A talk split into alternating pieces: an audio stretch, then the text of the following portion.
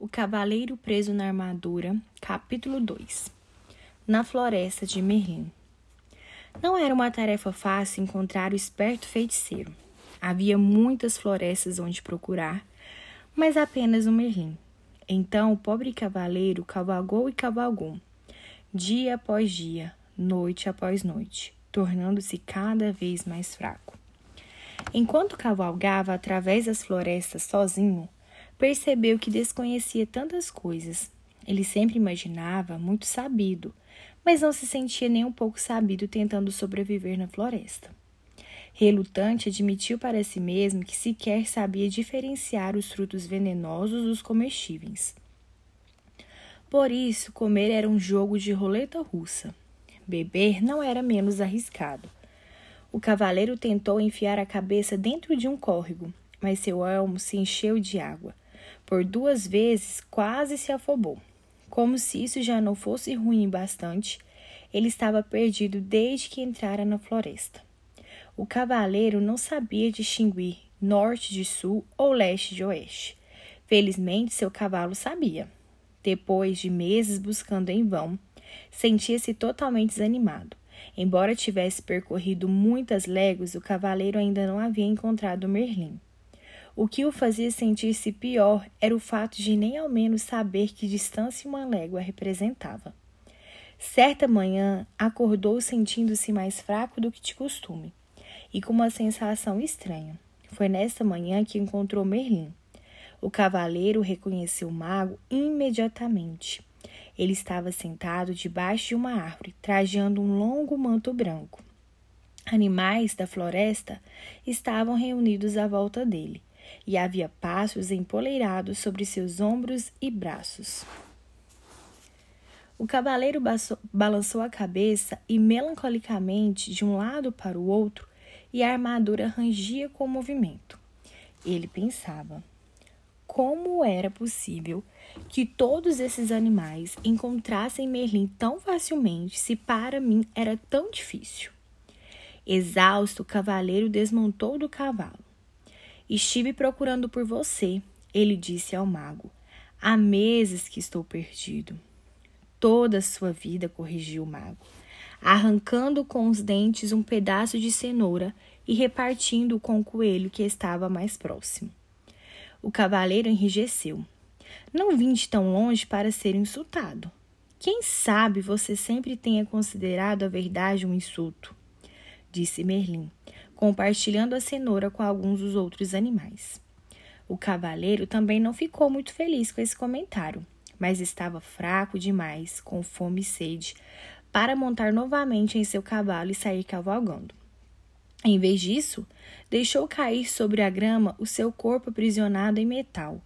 Merlin olhou para ele com compaixão e disse: Você é um grande felizardo, está fraco demais para fugir. O que quer dizer com isso? perguntou o cavaleiro.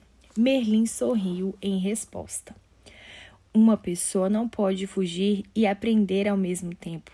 Ela precisa permanecer algum tempo no mesmo lugar. Ficarei por aqui somente o tempo necessário para aprender a me livrar desta armadura, disse o cavaleiro. Quando você aprender isso, afirmou Merlin, nunca mais precisará montar em seu cavalo e sair cavalgando em todas as direções. O cavaleiro estava muito cansado para questionar isso. De algum modo sentiu-se confortado e pegou no sono, no sono prontamente. Quando acordou, viu Merlin os animais que estavam à sua volta. Tentou sentar, mas estava sem forças. Merlin lhe ofereceu um cálice prateado que continha um líquido de cor estranha. Beba isso, ele ordenou. O que é isso? perguntou o cavaleiro, olhando para o cálice com suspeita. Você é tão medroso, disse Merlin. É claro. É por isso que veste essa armadura. Você estava com muita sede, o cavaleiro preferiu não contrair, não contrair, não contrariar o mago. Está bem, eu bebo. Despejo através da viseira. Isso não, disse Merlin. Esse líquido é precioso demais para ser desperdiçado. ele não arrancou um então ele arrancou um bambu, colocou uma ponta dentro do cálice e enfiou a outra por um dos artifícios da viseira do cavaleiro. Que grande ideia, disse o cavaleiro. Chamo isso de canudo, replicou Merlin. Por quê? Por que não? O cavaleiro encolheu os ombros e sorveu a bebida com um canudo. Os primeiros goles pareciam amargos, os seguintes mais agradáveis e os últimos absolutamente deliciosos. Agradecido, o cavaleiro devolveu o cálice a Merlin. Você deveria colocar esse produto à venda. Poderia vender jarros dele. Merlin apenas sorriu. O que é essa bebida? perguntou o cavaleiro. Vida, respondeu Merlin. Vida? Sim, disse o sábio mago. Não parecia amargo no início, e depois, enquanto você provava mais, não ia se tornando agradável? O cavaleiro concordou. Sim, e os últimos goles eram absolutamente deliciosos. Foi quando você começou a aceitar o que é, o que estava bebendo. Você quer dizer que a vida é boa quando a aceitamos? perguntou o cavaleiro.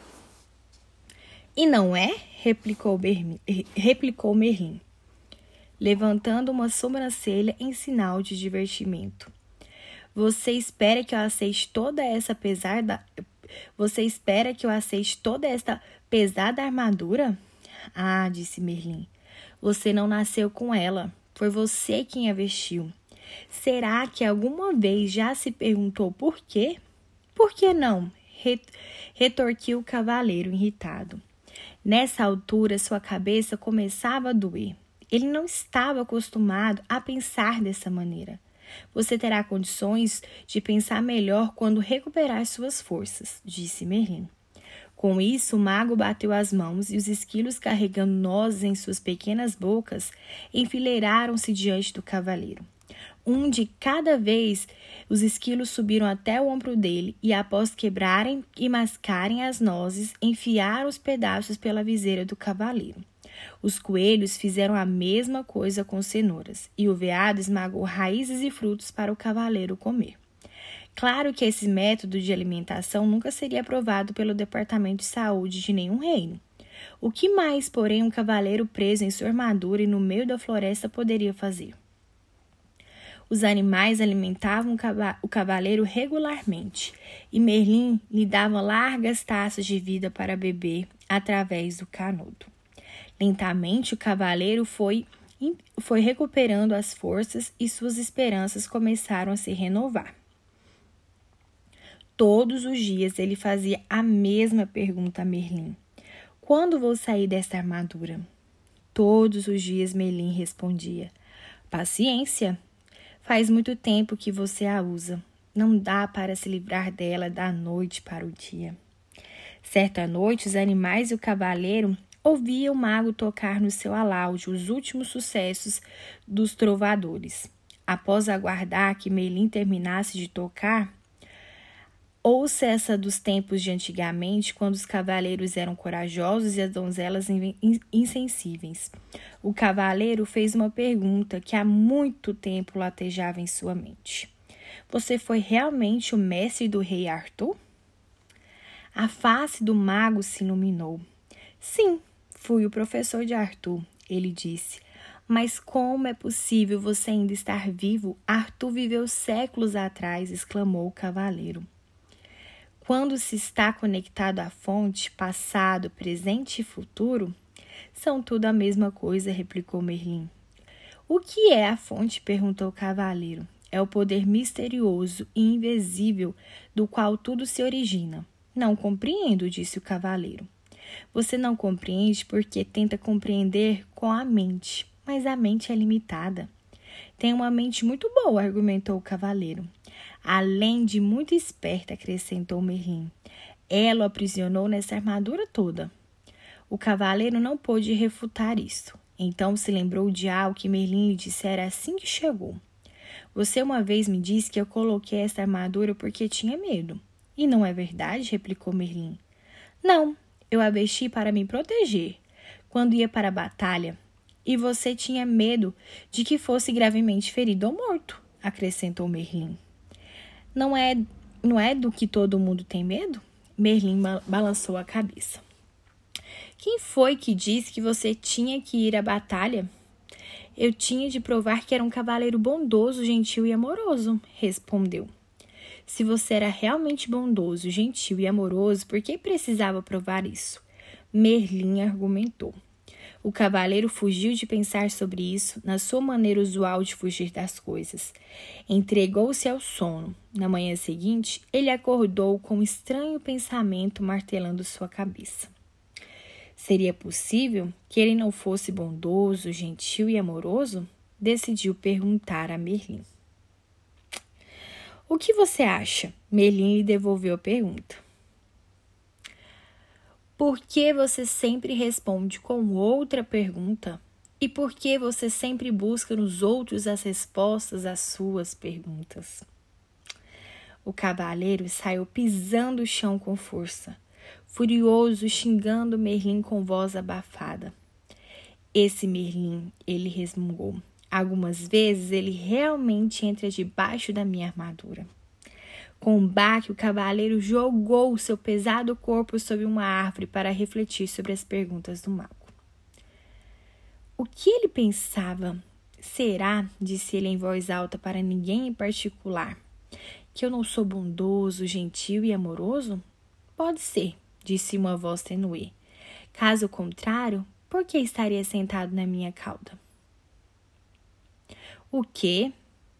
O cavaleiro olhou para o chão ao seu lado e percebeu um pequeno esquilo sentado ao lado dele. Isto é, ele podia ver a maior parte do corpo do esquilo. A cauda estava escondida. Oh, desculpe, disse o cavaleiro, movendo rapidamente a perna para o esquilo pudesse para que o esquilo pudesse reaver a cauda. Espero não ter o machucado. Não consigo enxergar muito bem com essa viseira na minha fonte. Não tenho dúvida disso, replicou o esquilo, sem qualquer ressentimento na voz. É por isso que você tem que tente ficar repetindo desculpas às pessoas depois de machucá-las. O que me irrita mais que um mago atrevido é um esquilo atrevido, resmungou o cavaleiro. Eu não tenho de ficar aqui e falar com você. Ele começou a peleja contra o peso da armadura para tentar colocar-se em pé. Subitamente, espantado, ele deixou escapar. Ei, você e eu estamos conversando. Um tributo à minha boa natureza, reputou o esquilo, considerando que você sentou na minha cauda. Mas os animais não falam, disse o cavaleiro. Oh, com certeza falamos, disse o esquilo. As pessoas é que não escutam. O cavaleiro balançou a cabeça desnorteado. Você já falou comigo antes? Certamente, toda vez que eu quebrava uma noz e a enfiava através da sua viseira. Como é possível que eu esteja ouvindo você agora se antes não ouvia? Admiro uma mente inquisitiva, comentou o esquilo. Mas será que você nunca aceita as coisas como elas são? Simplesmente porque é assim? Você está respondendo as minhas perguntas com outras perguntas, disse o cavaleiro. É tempo demais que você tem passado junto de Merlin. E você não tem estado junto dele tempo suficiente. O esquilo chica... chicoteou de leve o cavaleiro com a cauda e subiu ligeiro por uma árvore. Espere! Qual o seu nome? O cavaleiro perguntou ao esquilo. Esquilo, ele respondeu muito simplesmente e desapareceu em meio aos galhos mais altos. Surpreso, o cavaleiro balançou a cabeça. Será que tudo não passara de imaginação? Nesse momento, ele viu Merlin se aproximando. Merlin, tenho de ir embora daqui. Estou começando a falar com esquilos. Esplêndido, replicou o mago. O cavaleiro parecia preocupado. O que você quer dizer com esplêndido? Apenas isso, você está, se, você está se tornando sensível o bastante para sentir as vibrações dos outros. O cavaleiro estava obviamente confuso, então Merlin continuou a explicar. Você não falou com o esquilo em, pala em palavras, mas sentiu as vibrações dele e as transformou em palavras. Mal posso esperar o dia em que você começará a falar com as flores. Nesse dia você as plantará sobre a minha sepultura. Preciso sair fora desta floresta.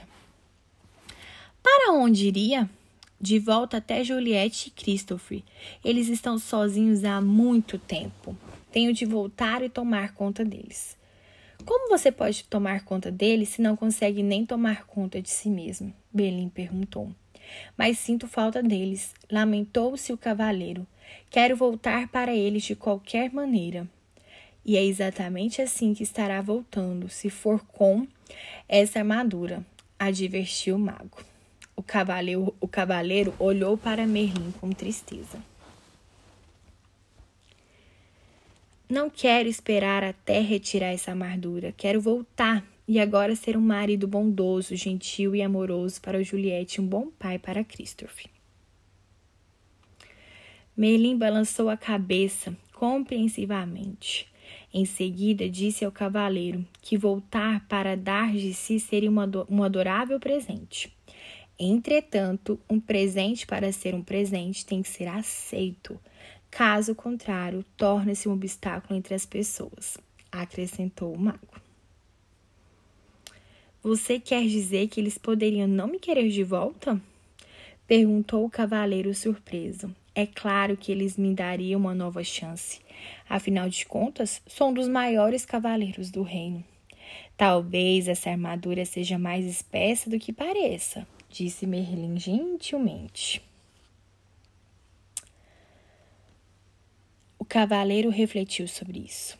Ele lembrou as intermináveis queixas de Juliette sobre suas constantes idas às batalhas, sobre a atenção que dispensava a armadura e sobre a viseira fechada e seu hábito de abruptamente ir dormir, ir para pedi-lo continuar falando. Talvez Juliette não o quisesse de volta, mas Christopher com certeza quereria. Por que não manda um bilhete para Christopher perguntando o que ele acha? sugeriu Merlin. O cavaleiro concordou que essa era uma boa ideia, mas como fazer o bilhete chegar até Christopher? Merlin apontou para o pombo empoleirado no seu ombro. Rebeca o levará. O cavaleiro ficou intrigado.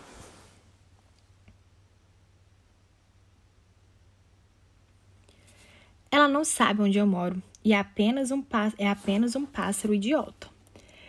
Posso diferenciar norte de sul e leste de oeste, emendou Rebeca, que é mais do que posso dizer de você.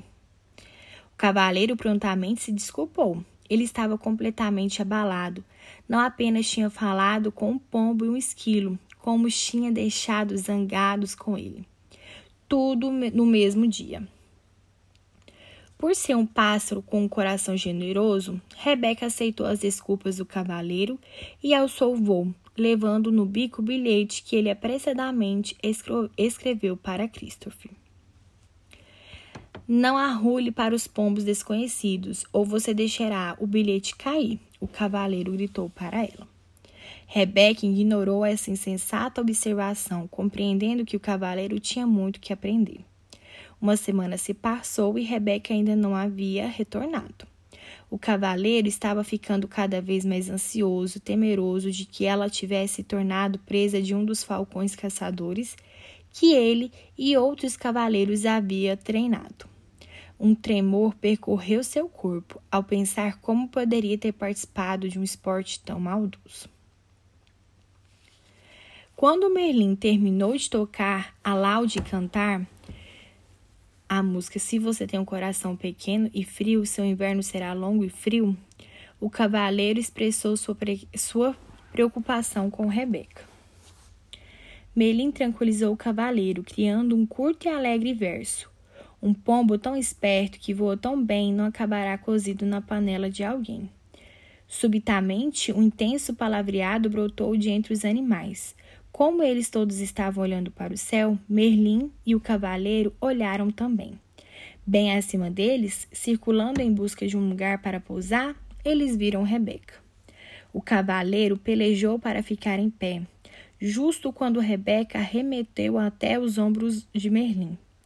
Tirando o bilhete de seu bico, mago olhou-se de relance e disse solenemente ao cavaleiro que era da parte de Christopher. Deixe-me ver, disse o cavaleiro, pegando ansiosamente o papel.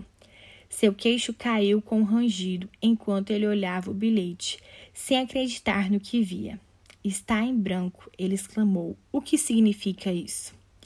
Significa, disse Merlin, suavemente, que seu filho não sabe bastante a seu respeito para lhe dar uma resposta. O cavaleiro ficou ali, parado um tempo, atordoado. Depois, sol, depois soltou um gemido e caiu lentamente ao solo. Tentou conter as lágrimas, pois cavaleiros com armaduras brilhantes simplesmente não choravam. No entanto, sua tristeza logo o subjugou.